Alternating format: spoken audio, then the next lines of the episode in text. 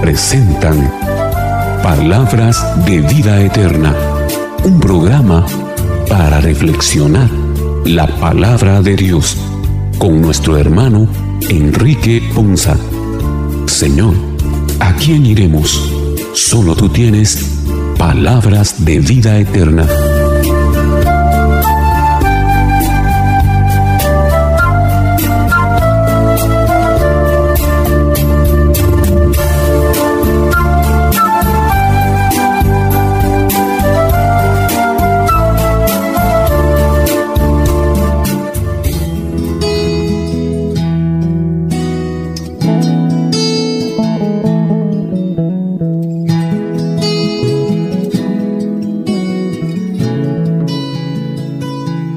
Que el Señor les bendiga hermanos, qué bendición y qué alegría para nosotros llegar un día más a este precioso día domingo, día del Señor, día en el que reflexionamos su palabra y nos gozamos en las reflexiones de este décimo cuarto domingo del tiempo ordinario, domingo en el que tenemos la dicha de en familia la familia de la fe reunida en torno de la palabra, en torno de la Eucaristía en nuestras parroquias y hoy a través de este programa en torno de la palabra de Dios para reflexionar las lecturas correspondientes a este decimocuarto domingo del tiempo ordinario.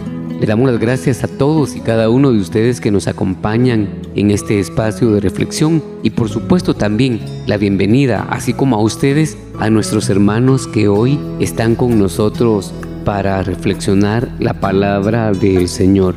Iniciemos entonces, como ya es costumbre, encomendándonos a Dios y para ello invocamos el nombre del Padre, del Hijo y del Espíritu Santo. Amén. Ven Espíritu Santo, ven Espíritu Santo, llena los corazones de tus fieles y enciende en ellos el fuego de tu amor. Envía, Señor, tu Espíritu para que renueve la faz de la tierra y nuestras vidas. Oh Dios que llenaste los corazones de tus fieles con la luz de tu Espíritu Santo, concédenos que guiados por este mismo Espíritu vivamos siempre con rectitud para que así gocemos siempre de tu consuelo. Te lo pedimos por Jesucristo nuestro Señor. Amén. Todos somos misioneros que traemos la paz a los demás y la buena nueva que el reino de Dios ya comienza entre nosotros. Siempre hay dificultades para la instauración del reino de Dios, pero la ternura amorosa de Dios es más fuerte que las fuerzas del mal. Iniciemos llenos de esperanza entonces nuestro programa del día de hoy. La primera lectura de hoy, tomada del mensaje consolador del profeta Isaías en el capítulo 66, los versículos 10 al 14, nos hablan sobre cómo al pueblo de Dios se le devolverá la alegría, la paz y el consuelo. Como una madre se preocupa por su niño, así es el amor y la ternura de Dios por nosotros. Escuchemos con atención la primera lectura. Lectura del libro del profeta Isaías. Alégrense con Jerusalén, gocen con ella todos los que la aman, alégrense de su alegría todos los que por ella llevaron luto, para que se alimenten de sus pechos, se llenen de sus consuelos y se deleiten con la abundancia de su gloria.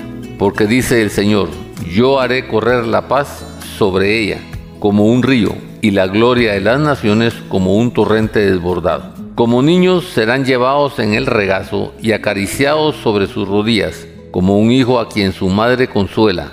Así los consolaré yo. En Jerusalén serán ustedes consolados. Al ver esto se alegrarán su corazón y sus huesos florecerán como un prado y los siervos del Señor conocerán su poder. Palabra de Dios, te alabamos Señor. Esta lectura es una remembranza del amor de Dios en la vida de sus hijos. Nuestro Señor es un Dios de ternura, misericordia y amor, de mucho amor por nosotros. Muchas veces me he alejado de Dios, me he sentido abandonada y sola. Pero no es porque el Señor me haya abandonado, he sido yo la que se aleja. Hoy Reflexionando en esto, me doy cuenta que lo que me rodea no es en vano, porque cuando las cosas se me ponen oscuras, es cuando veo que me falta la luz. Puedo andar en la vida de una manera desordenada, con una falsa felicidad, caminar a medias, con temores o culpando a otros por todo lo que me pasa. Realmente es desesperante vivir así. Es caminar en una cuerda floja tratando de no caer. Estar al tanto de lo que piensan de mí me puede amargar. Creer que soy víctima de lo que sucede me hace débil, me endurece mi corazón, me aleja de la verdad.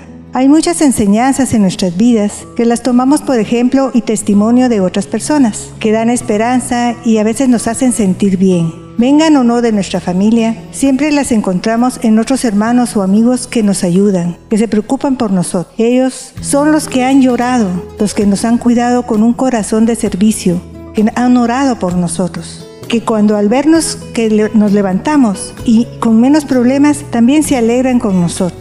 Esta es la iglesia. Nuestra naturaleza es servir, nos gusta dar y ayudar. Estamos hechos para amar y ser amados. Me encanta a mí esta frase, porque cuando la entiendo y la vivo, me doy cuenta que somos imagen de Dios, quien fue Él que nos amó primero. Y Jesús vino a servirnos. Nos dio hasta lo último de su ser. Y me siento amada. Santa Teresa de Ávila decía, soy feliz cuando olvido mi contento para contentar a otros. Este amor de que Dios nos mandó no es solo para que creamos que Él nos ama, más bien es para que nos demos cuenta que solo en Él tendremos luz para corregir y enmendar de una forma correcta el camino a casa. Cuando nos acercamos y confiamos en el Señor, vemos que la vida cambia.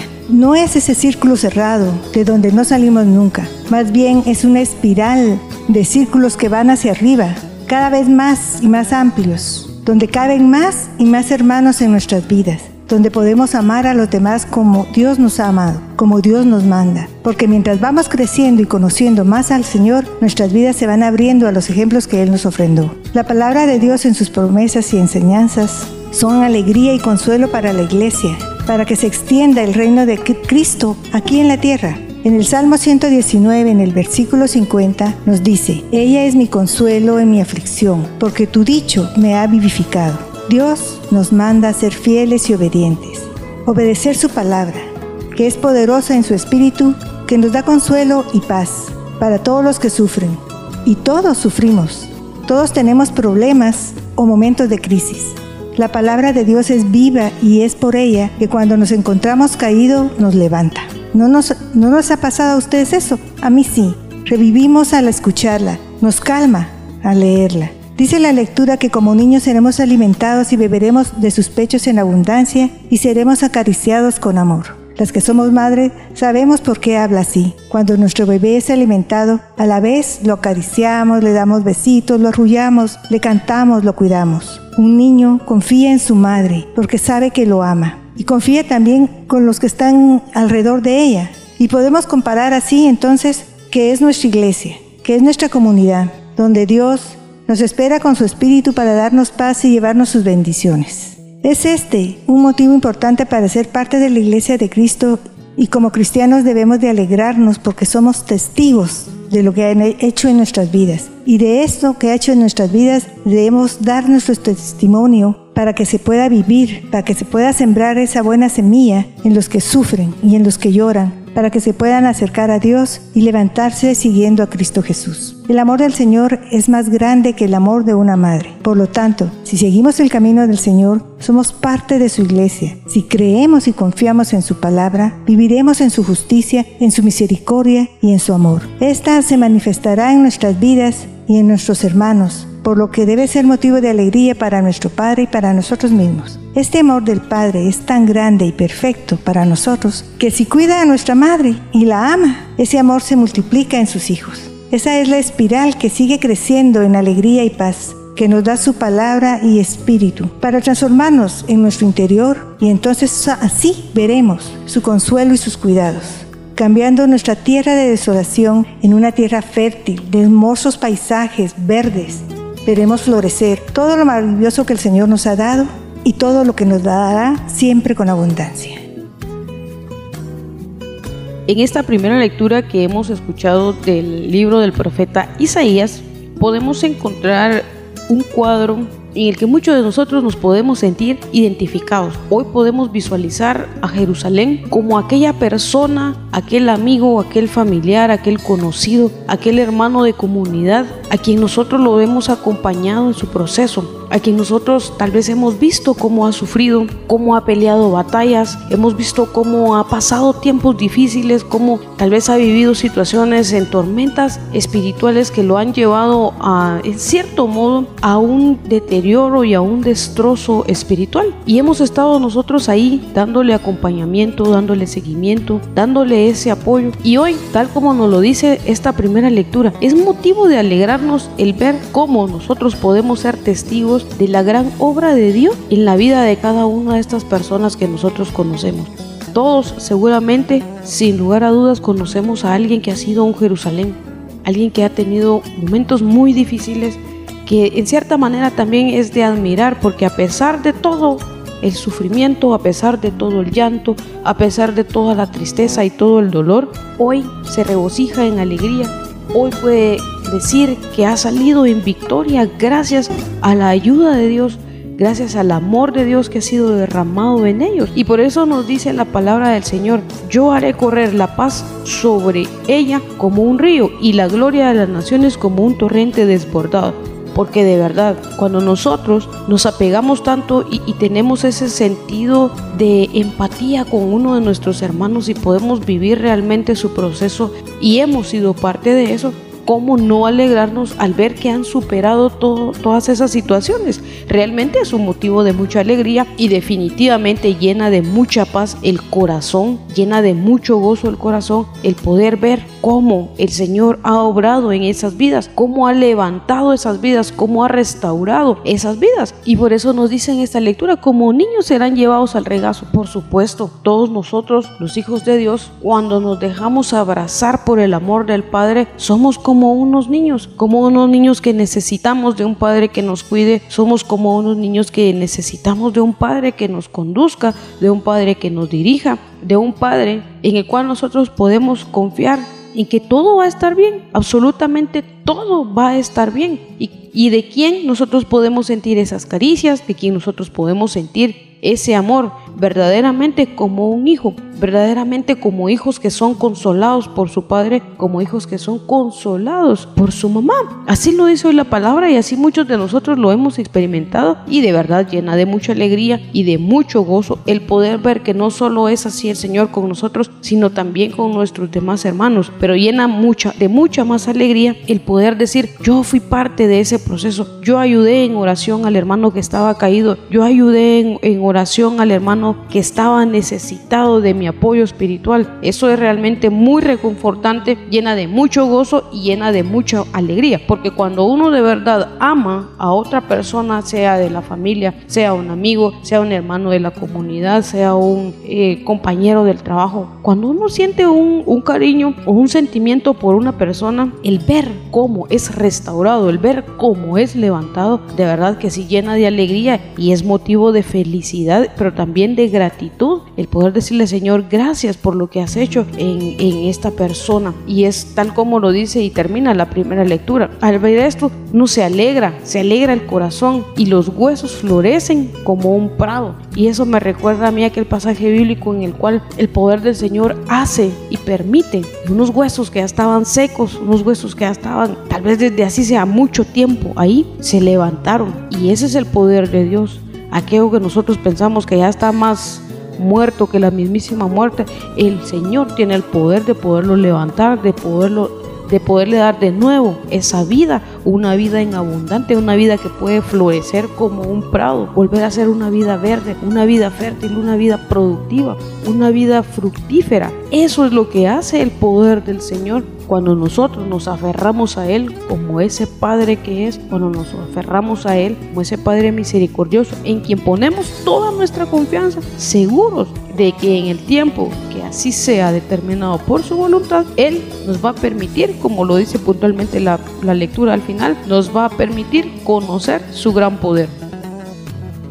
En este pasaje de la primera lectura del libro de Isaías, el Señor nos identifica una nación y el gozo que tiene que tener esa nación y el patriotismo que tiene que tener esa nación. Cuando hablamos de patriotismo es una identificación con ella, es un, sentirse orgulloso de pertenecer a eso y llenarse de gozo por, por, por, la nación en la que estás, por lo que representa para ti la nación, por lo que es la nación para ti y cómo tú puedes crecer, crecer, estar y bendecir además de edificarte en, la vida y tener la plena, la plena conciencia de que esa nación vale la pena trabajar, esforzarse y llenarse. Y entonces nos habla de dos aspectos muy importantes. ¿Cuánto a ti te llena realmente las cosas de Dios en tu vida? ¿Cuánto te identificas con las cosas de Dios en tu vida? ¿Cuánto trabajas y quieres servir en las cosas de Dios en tu vida? ¿Y cuánto representa Él como Dios en tu vida para ti? Y entonces eso nos lleva a eh, descubrir lo poco que hemos trabajado, lo poco que nos identificamos, lo poco que nos llena de alegría y lo poco que a nosotros no nos da ese proceso. Y entonces corremos el peligro de perder una plenitud espiritual. Y por eso es que nos perdemos de esa plenitud espiritual y nos perdemos de esa obra maravillosa que Dios nos, nos otorga y nos quiere dar.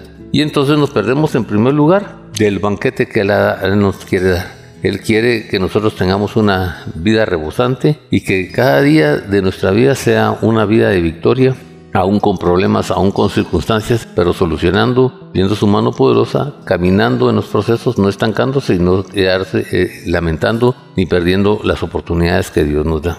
Nos da una abundancia de bendiciones al descubrir todos los días, dice la palabra de Dios, que nuevas son sus promesas y bendiciones cada mañana. Y además, aparte de las que Él se propone dar, las que nos da durante el proceso del día. ¿Ya? Y por eso es que nos llama a que aportemos, a que llevemos, a que llevemos, llevemos ese diezmo íntegro a su casa para que también él tenga comida en su casa y que puedan caminar, puedan desarrollar, puedan estar, puedan bendecir y puedan distribuir este proceso. O sea, aprender a diezmar en, la vida, aprender a aportar en la vida para que siempre en la casa del Señor haya alimento. Otra de las abundancias es la abundancia de la alegría. ¿Ya? ¿Por qué? Porque si nosotros andamos en esa paz, en esa tranquilidad, en esa bendición, en esa unción, y estamos tratando siempre de agradar a Dios en todas las acciones que hagamos, confiando en nuestros pensamientos, poniendo nuestros pensamientos a la palabra de Él, llevando ese proceso a la palabra de Él, Él nos va a retribuir, nos va a dar, nos va a derramar esa paz, nos va a dar una solución y nos va a dar un, consuelo y nos va a empezar a conducir a los senderos, a los propósitos y va a derramar todas las propuestas, todas las promesas, todas las bendiciones que tiene para nosotros y nosotros vamos a empezar a vivirlas, a sentirlas, a gozarlas y experimentarlas en nuestra vida y esto nos va a dar seguridad y certeza en caminar. Nos va a dar también el proceso de la alegría, de la paz y de la tranquilidad. Pero una de las cosas que tenemos que aprender a vivir en esto es la plenitud del amor de Dios, ese amor que sobrepasa todo el entendimiento y que para que ser llenos de esa plenitud tenemos que tener una excelente relación con Jesús, un propósito con Jesús, un objetivo con Jesús y vivir y disfrutar de su resurrección.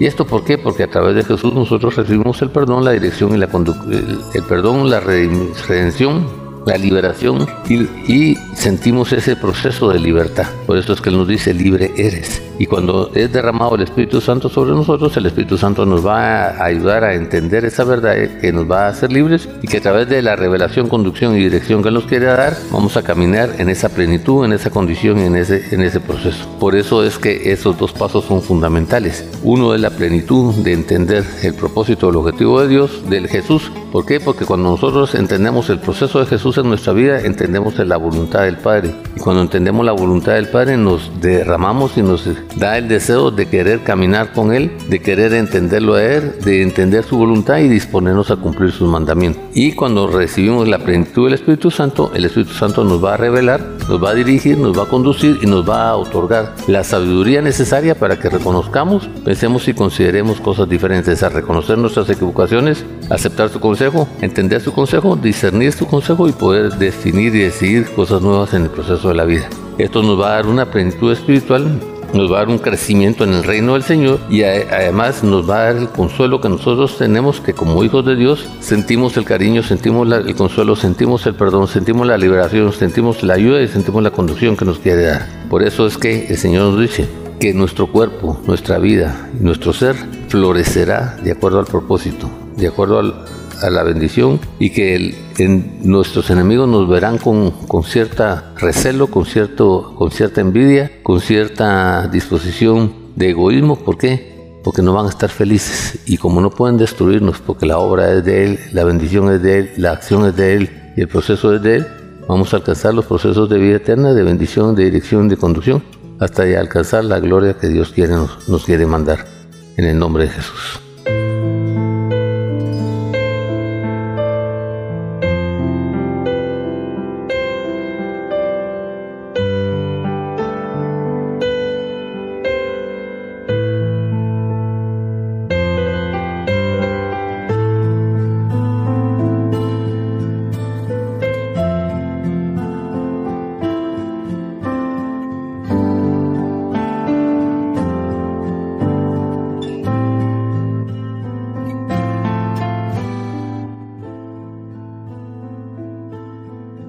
En la carta de San Pablo a los Gálatas, en el capítulo 6, los versículos 10 al 14, nos presentan un tema central, la cruz y la resurrección de Cristo.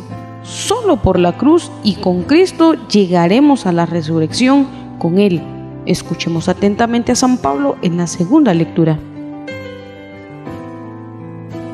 Lectura de la carta del apóstol San Pablo a los Gálatas. Hermanos, no permita Dios que yo me gloríe en algo que no sea la cruz de nuestro Señor Jesucristo, por el cual el mundo está crucificado para mí y yo para el mundo. Porque en Cristo Jesús de nada vale el estar circuncidado o no, sino el ser una nueva criatura. Para todos los que viven conforme a esta norma y también para el verdadero Israel, la paz y la misericordia de Dios. De ahora en adelante, que nadie me ponga más obstáculos, porque llevo en mi cuerpo la marca de los sufrimientos que he pasado por Cristo. Hermanos, que la gracia de nuestro Señor Jesucristo esté con ustedes. Amén. Palabra de Dios, te alabamos Señor. En la segunda lectura, el apóstol San Pablo nos habla de cómo debemos de cargar nuestra cruz, abrazarla nosotros debemos de reconocer que esa cruz donde Él estuvo un día, donde se entregó, fue por amor a nosotros. En esa cruz nos demostró cuánto nos ama, como también cuando resucitó, porque son dos, dos regalos maravillosos para toda la humanidad. Jesús a través de la cruz nos enseñó muchas cosas. Nos enseñó a que hay que ser valientes en la vida, a, que no hay que renegar, a que debemos de aceptar la voluntad de Dios cuando llegan las pruebas sobre todo, porque muchas de las pruebas que llegan en nuestra vida son pruebas de fe, pruebas de amor, pruebas en las que Dios quiere que nosotros seamos personas que podamos resistir a veces llegan pruebas donde llegan acompañadas de tentaciones, que solamente agarrados de la mano de Dios podemos salir avantes. Debemos rechazar el miedo y este miedo convertirlo en confianza, para que toda esa confianza cuando es probada, Dios lo que quiere es fortalecerla para que en ese momento de prueba podamos afianzarla. Y también Él lo que quiere es que no preguntemos dónde está Dios, porque Dios está en nuestro corazón y está en todas partes y siempre está pendiente de nosotros y nos quiere ayudar a pasar todos los obstáculos, porque no es fácil la vida, pero haciendo nosotros un acto de fe, sabiendo que, que Jesús es el que está ahí dispuesto a ayudarnos. Él es el único que nos da esa actitud de esperanza y quiere que por eso seamos instrumentos de futuro para las futuras generaciones, para que esos seres humanos que vienen vengan a encontrar un mundo donde se ha dejado una verdadera huella, una huella de valentía, una huella donde digan que valió la pena estar en este mundo porque lo que se les ha dejado no es solo violencia, no es, no es cosa de maldad, sino más bien la lucha por hacer el bien, que es lo que Jesús quiere para cada día en nuestra vida. Por eso, hermanos, debemos de permitir que Dios sea la luz de cada día, que Dios sea el que nos guíe, dejarnos guiar por ese Espíritu Santo que quiere obrar en nuestras vidas y que está ahí dispuesto al llamado de nuestro corazón para decirle, ven Espíritu Santo y guía mi vida de hoy en adelante. El apóstol San Pablo en esta carta a los Gálatas nos recuerda algo muy, muy, muy importante. Hermanos, no nos olvidemos, no nos olvidemos de que toda la gloria y todo lo que Dios nos permite realizar es gracias a la gracia que Él nos derrama. Eso es en primer lugar lo que hoy nos recuerda el apóstol San Pablo, a no gloriarnos nosotros de nuestras propias capacidades. Y como lo dice bien el apóstol San Pablo, si de algo nos vamos a gloriar, que sea de la cruz de Jesucristo, de ese momento de Jesucristo en el cual él venció en la cruz, en el cual Él venció a la muerte, en el cual Él nos dio la victoria por medio de la resurrección. Esa debe ser nuestra principal gloria, esa debe ser, ese debe ser nuestro motivo de gloria realmente, de exaltarlo a Él, de darle siempre a Él el lugar que merece, el lugar que le corresponde. Y nosotros, por el contrario, únicamente vivir agradecidos, vivir en un momento, en un estado o en un modo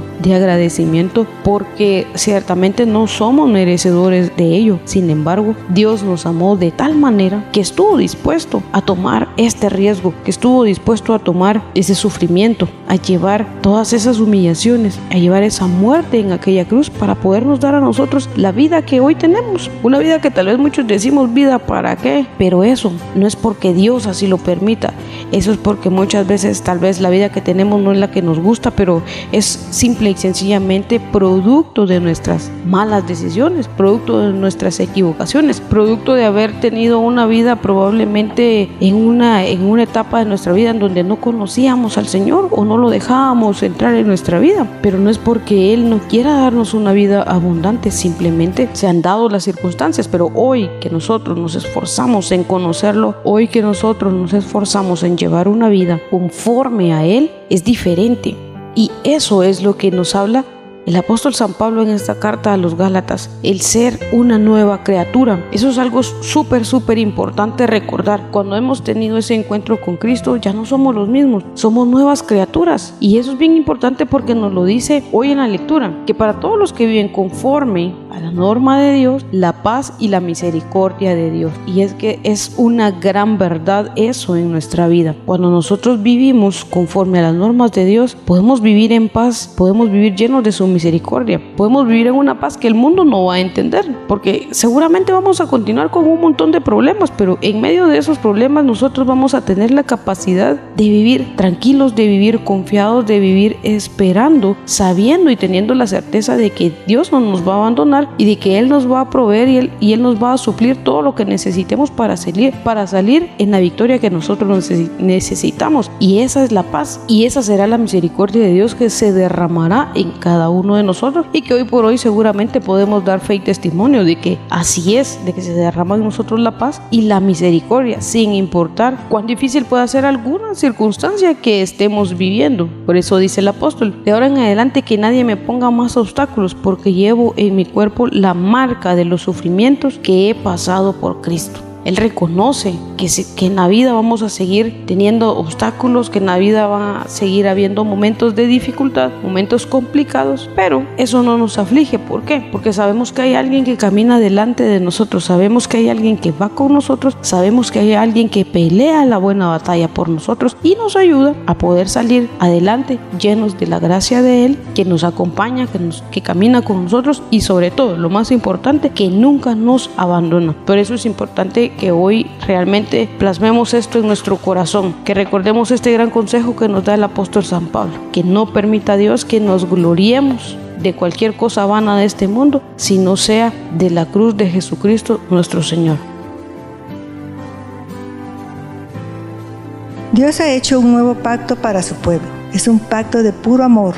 Él, haciéndose hombre, siendo Dios, se rebajó a nuestra naturaleza para mostrarnos el camino adecuado para la salvación. Todos los que mediante la cruz de Cristo nos crucificamos con Él al mundo, constituimos el verdadero Israel de Dios. La cruz de nuestro Señor representa su horrible muerte, su flagelación, que no reconocemos y no queremos imaginarnos. Todo lo que le seguimos humillando, despreciando, ofendiendo, es lo que nos separa de Él. Y es esta misma cruz que cuando la reconocemos, la tomamos, como el sirineo que caminó ayudándolo, que aunque al principio fue puesto a la fuerza, él se dio luego cuenta de lo que representaba. Y yo quiero preguntarte a ti que nos escuches, ¿qué representa la cruz? Su pasión, dolor y la injusticia de su sufrimiento por un pueblo que no lo valoró. ¿Será que valió la pena? Nos convertimos en hijos de Dios cuando abrazamos su cruz, cuando valoramos con su amor y respeto y estamos dispuestos en nuestra medida a hacer lo mismo que hizo Jesucristo por mí, por ti. Por eso tengo que saber qué es lo que hizo, qué lo motivó a hacer tanto por mí, para dar su última gota de sangre, su sangre divina y real. Cuando más conocemos, más nos enamoramos de Jesús y nos volvemos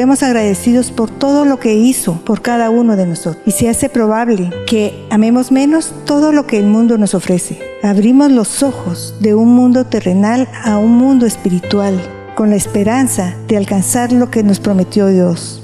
El mundo terrenal representa todo lo contrario que nos ofrece Dios, lo que se opone al reino, lo que se opone a su misericordia y lo que se opone al valor del amor y de su justicia. El apóstol Pablo entregó su vida a la causa de Cristo. Él cargó su cruz junto a la de Jesús y siguió sus pasos. Al igual, nosotros podemos cargar nuestra cruz y acompañarnos de Jesús. Y entonces nos daremos cuenta que todo lo que nos ofrece el mundo perdió su valor, porque descubrimos que hay otros temas, otra forma de vivir que es más gratificante para nuestro espíritu y para nuestro alma. Todos los perjuicios que nos envuelven ya no hay que juzgar o querer ser más que otro. Todos somos iguales a los ojos del Señor. Al cargar nuestra cruz a la manera de Cristo entendemos poco a poco lo que es la esperanza, la fe y la alegría de dar como lo hizo el Señor con nosotros. Entendemos que las leyes de este mundo no van con la justicia de Dios. Todo lo del mundo en el que vivimos se torna con otro matiz, toma otra perspectiva distinta a lo que dicta el Señor, a lo que dice, muestra el mundo y, y, nos ayuda a apartarnos de todos los placeres terrenales que separan nuestro corazón de la presencia de la verdadera justicia y de la vida de Cristo. Si buscamos comprender nuestra vida bajo la mirada de un hombre que siendo Dios se hizo como tú y como yo, es para que, enseñados por Él, que solo dependiendo de Él, lo sigamos, porque así vamos a ser fuertes y Él nos sostendrá. Enamorarme de Jesús es seguir tratando de caminar en línea recta en sus enseñanzas y servicios al prójimo, deseando hacer el bien. Es confiar y abandonarnos, como cuando realmente amamos a alguien, que damos mucho de nuestro ser sin pensar y sin forzarnos. Y es que cristificándome desde mi libertad me permite participar de la presencia y de la salvación eterna, amando a mi prójimo y a mí mismo, cumpliendo el propósito de mi Padre y dándole la gloria a Dios.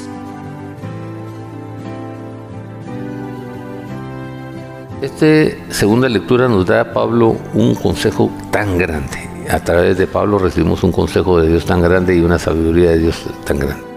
Nosotros nos jactamos y nos enorgullecemos de muchas cosas en la vida. Cosas que son pasajeras, cosas que son secundarias y que no tienen ningún fundamento de victoria en nuestra vida y muchas veces ningún fundamento de alegría en nuestra vida. Pero dice Pablo, si de algo te vas a jactar en la vida, es de disfrutar la cruz de Jesús. ¿Por qué? Porque vas a entender que en esa cruz recibiste el perdón, en esa cruz recibiste la liberación, en esa cruz fuiste sustituido por Cristo Jesús en esta cruz entiendes si encuentras a tu único Salvador y a tu único Redentor. Y en esa cruz es la que te sirve a ti para levantarte en la victoria, eh, para ti y para el mundo. Por eso es que esa espiritualidad de la cruz tenemos que entender que tenemos que morir con Cristo y reconocer a Cristo Jesús como nuestro Señor, como nuestro Dios y como nuestro Salvador. Y que el signo de la cruz nos representa perdón, liberación, restauración, redención, salir de esclavitud, liberación de muchas circunstancias, de muchas posiciones, de muchas incredulidades, estabilización en nuestra forma de pensar, de nuestra forma de sentir, nuestra forma de vivir y nos da la victoria de que alguien pagó por nosotros y que el precio que pagamos es la preciosa sangre de Cristo Jesús. Por eso es que a través de este proceso nosotros vamos a recibir como pueblo de Israel, como pueblo escogido por Dios y pueblo aceptado por Dios, una paz que estamos invocando y vamos a derramar de esa paz y esa paz que sobrepasa todo entendimiento y que para que nosotros caminemos en una virtud, en una dirección, en una conducción de paz, de estabilidad, de visión y de, de sanación permanente. ¿Y esto a qué nos lleva? A descubrir esa gracia de Cristo, nos lleva a descubrir las bendiciones, nos lleva a descubrir que Cristo que Jesús, siendo uno con el Padre, tienen el mismo propósito, el mismo objetivo que es de restaurarnos, liberarnos, perdonarnos y coronarnos a la victoria, resucitarnos en una nueva vida para cumplir la promesa del Espíritu Santo y ser conducidos y llevados a la victoria durante el proceso de la revelación, enseñanza, dirección y conducción y la enseñanza de la verdad, que esa verdad nos hará libres. Hoy disfruta de verdad, que no es por ser circuncisos o no ser circuncisos, no es por obra, no es por estar haciendo un montón de circunstancias, es por la bendita cruz de Cristo Jesús, en la cual donde fuiste sustituido, ahí eres levantado en victoria a través del sacrificio de Jesús en tu vida. Que Dios te bendiga.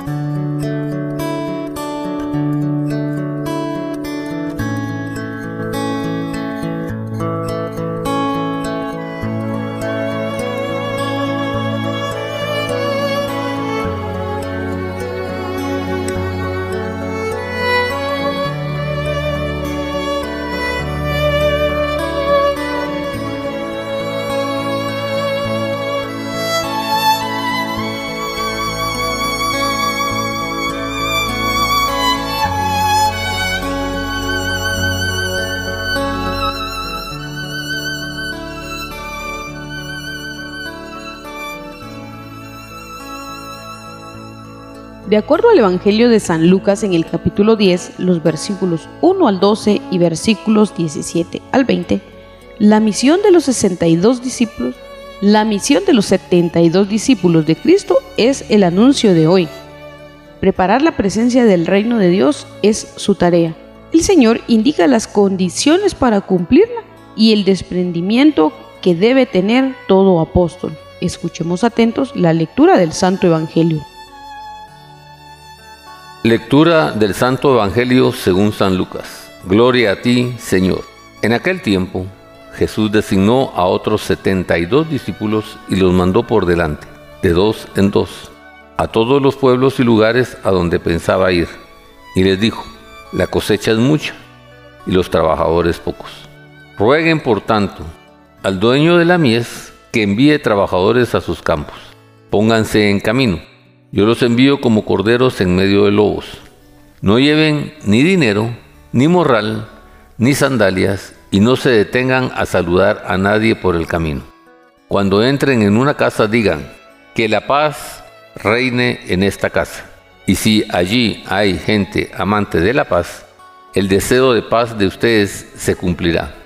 Si no, no se cumplirá. Quédense en esa casa, coman y beban de lo que tengan porque el trabajador tiene derecho a su salario. No anden de casa en casa, en cualquier ciudad donde entren y lo reciban. Coman lo que les den, curen a los enfermos que hayan y díganles, ya se acerca a ustedes el reino de Dios. Pero si entran en una ciudad y no los reciben, salgan por las calles y digan, hasta el polvo de esta ciudad que se nos ha pegado a los pies nos lo sacudimos en señal de protesta contra ustedes. De todos modos, sepan que el reino de Dios está cerca.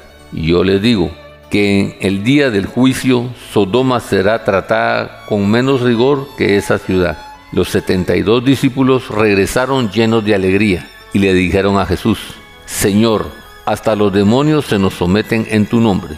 Y les contestó, vi a Satanás caer del cielo como el rayo a ustedes les he dado poder para aplastar serpientes y escorpiones y para vencer toda la fuerza del enemigo, y nada les podrá hacer daño. Pero no se alegren de que los demonios se les someten, alégrense más bien de que sus nombres están escritos en el cielo. Palabra del Señor. Gloria a ti, Señor Jesús.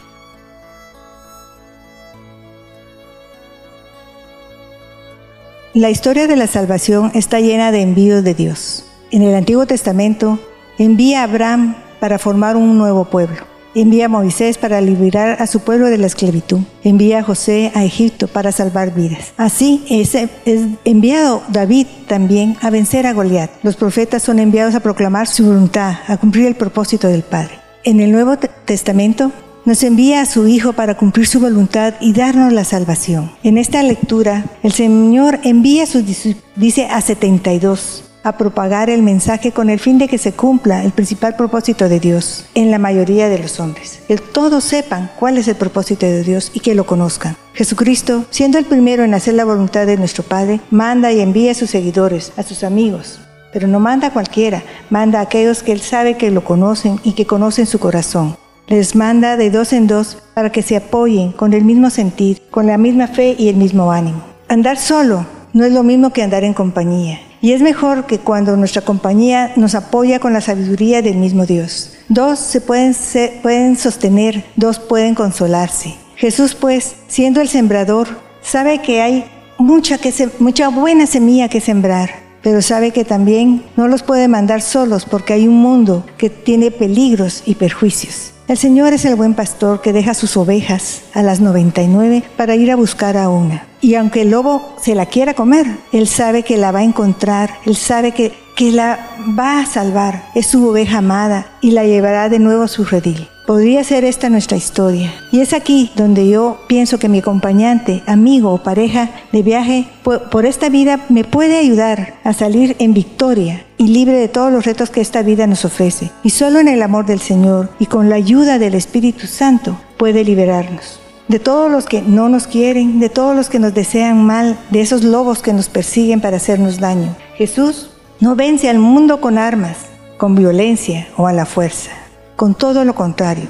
Hoy lo que vivimos es obra del mal de este mundo, que quiere imponernos con temor a todos los que nos soltamos y nos alejamos de Dios, como corderos indefensos, acechados por los lobos feroces que nos quieren para ellos, o si no, no les seremos útiles. Esa es la importancia de estar cerca con el Señor. Solo el amor de Jesucristo en su cruz, que es nuestro compañero ideal, quien no nos abandona, siempre estará a nuestro lado. Jesús dice, yo he venido para que tengan vida y vida en abundancia. Tenemos que estar conscientes que es a Él que debemos consultarle todo y dejarnos guiar por Él, por su palabra. Como sus discípulos, debemos pedirle siempre su presencia, cuidados y provisión. Porque solo por medio de Él podemos dar un fruto bueno y librarnos de todo el mal que nos acecha y así recoger la mejor cosecha. Cuando el Señor nos llama, nos envía con su poder y autoridad sobre todo mal, pero es necesario que tengamos no solo la certeza que Él está con nosotros y que nuestro salario por obedecerle y servirle a Él es gozar de su amor y amistad. Es también en nuestra fe por la cual obra en nosotros, para que seamos un buen fruto y lleguemos a agradar a Dios Padre. En el Evangelio de San Lucas vemos cómo se necesitan trabajadores en todas las áreas de la iglesia, de los grupos, porque la iglesia somos todos hermanos. El deber de pedir trabajadores es de todo. Reflexionando esto, digo yo, ¿cuál sería nuestra mejor oración? Aquí estoy, Señor, aquí estoy. Por favor, dime te puedo servir de algo con mi vida, con mis defectos, con mis debilidades. Por favor, muéstrame el camino, porque de que todos podemos servir, es así, hermanos, todos podemos de alguna o de otra manera. No se trata solo de decir que, que llame a otros, no, es que también hay que ir hacia adelante, caminando, sabiendo que hay tanta necesidad y cuando uno se para frente a un espejo, lo primero que puede ver es cuánta necesidad tengo yo de la ayuda de Dios para mi vida, para mí misma, inclusive para mi familia. Ya no digamos para la iglesia, que es tan grande y es universal. En el grupo donde nosotros servimos, cuánta necesidad hay. Entonces nosotros debemos de luchar por ser un espejo limpio y hacer lo mejor que hagamos para podérselo entregar a Dios.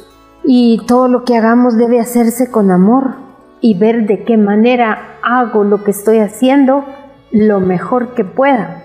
Y también ver que Dios puede hacer maravillas, puede hacer grandes cosas. Por eso cada día debemos de luchar por esa conversión, por salir adelante, por mm, darnos cuenta de en qué estamos fallando para ver cómo nos mejoramos, para servir mejor a Dios en este caminar que es tan a veces complicado y en el que aunque no querramos, hay obstáculos, hermanos.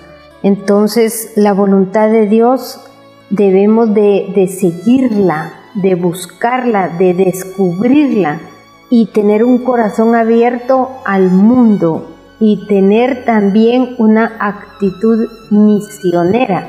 Y nuestra oración sea como, como dice Jesús, rezad, Jesús dice vayan, recen y, y donde quiera que vayan declaren la paz, curen a los enfermos, o sea, nos pone a trabajar, nos llama a ser cristianos de mar adentro, de no quedarnos en la orilla, de no quedarnos sentados cómodamente, sino de agarrar un día y decir, no, esto no puede seguir así, yo debo de, ver qué hago para servir a Dios en un mundo tan necesitado, porque la necesidad ahí está tocando, llamando a la puerta y no nos queda más que, que decir, si, si yo espero que todo el mundo vaya a servir antes que yo y después de ellos voy yo, no, sino que buscar la forma. Hay tanto en cualquier lado,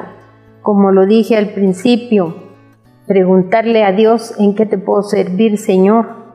Esa sería para mí la, la oración, la pregunta principal que le he hecho a Dios, que le pregunto y le digo, Señor, ayúdame, ilumíname, dame por favor la la, luz, dame la fortaleza para salir y poder hablar de ti, para ser un instrumento de tu palabra, Señor, y que todo aquel que escuche se llene de paz y de alegría sabiendo que hay, un, hay una esperanza para cada uno de nosotros y que vale la pena, Señor, seguirte, decirte sí, porque tú llevas el control completo de nuestras vidas.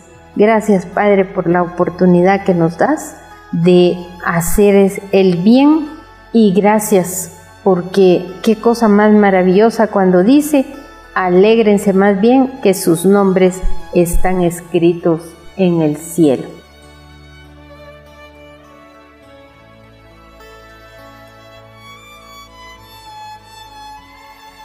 Jesús en esta lectura del Evangelio hace una preparación para todos sus ministros y les va a revelar los procesos, la autoridad que les otorga, la función que tienen que cumplir, cómo ellos lo tienen que vivir y cuáles son algunas condiciones que tienen que ver.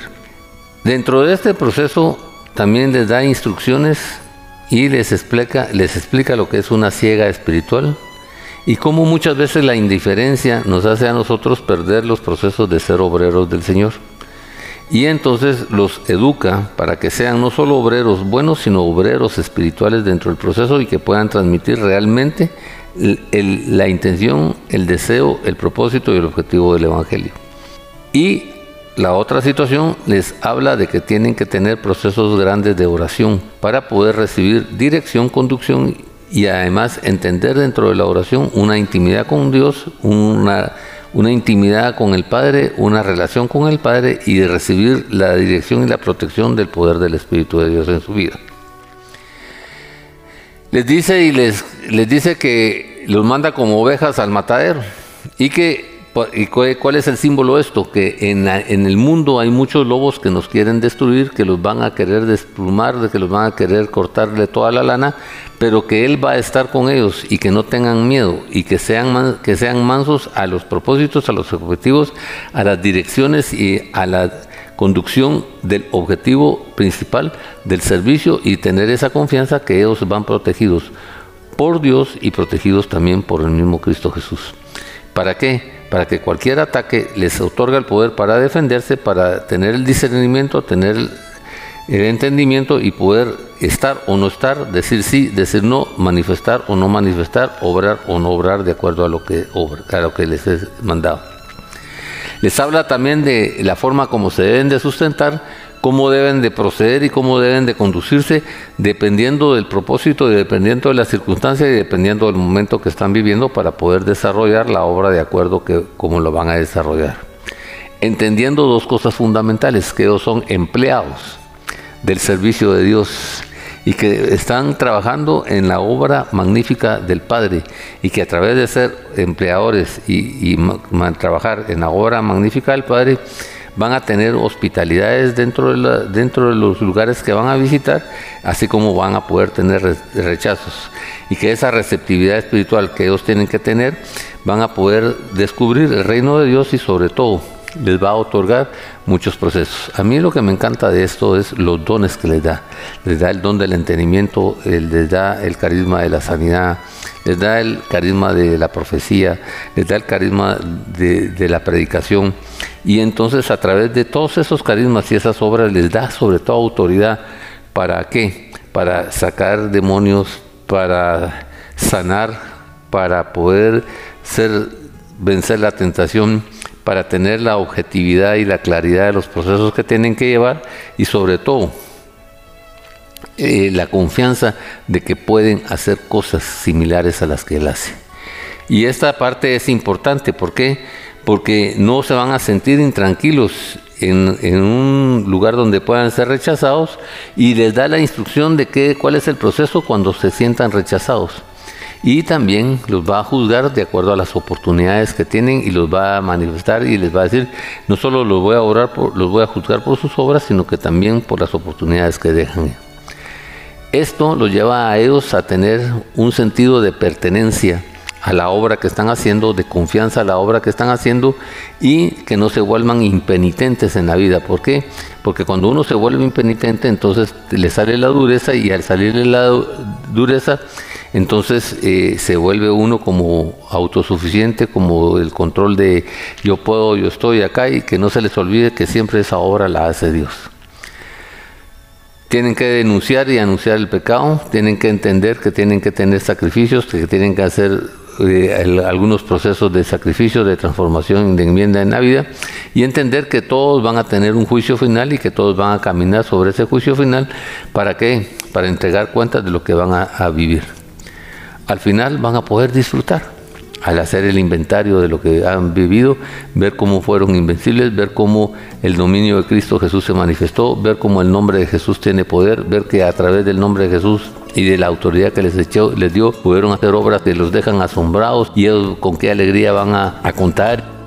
Todo eso el Señor les dice, yo veía a Satanás caer del cielo como un rayo. Pero Él les da un consejo importante que nos dio la autoridad, que les dio la autoridad para eh, pisotear serpientes, escorpiones y vencer todo el poder del enemigo y que nada les podrá hacer daño. Pero les da al final un valor importante que nosotros muchas veces no lo visualizamos. No se alegren de hacer todas esas cosas. Alégrense de que sus nombres están escritos en el libro de los cielos, en el cielo. Como trabajadores, como servidores, como caminantes, como creyentes, como discípulos de Jesús.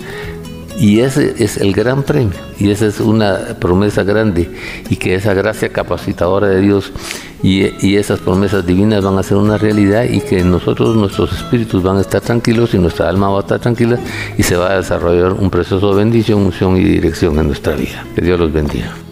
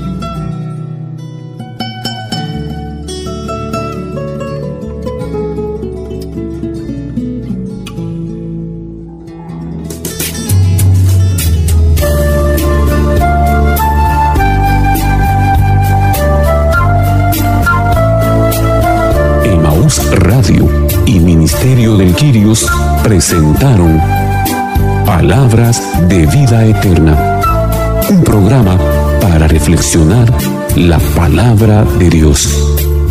Señor, ¿a quién iremos? Solo tú tienes palabras de vida eterna. Reporte este programa a Emaús Radio o búsquenos en Facebook como Ministerio del Girios. O visítenos en Avenida Reforma 1554, zona 9, edificio Reforma Obelisco, locales 8 y 9, segundo nivel, Ministerio del Quirios.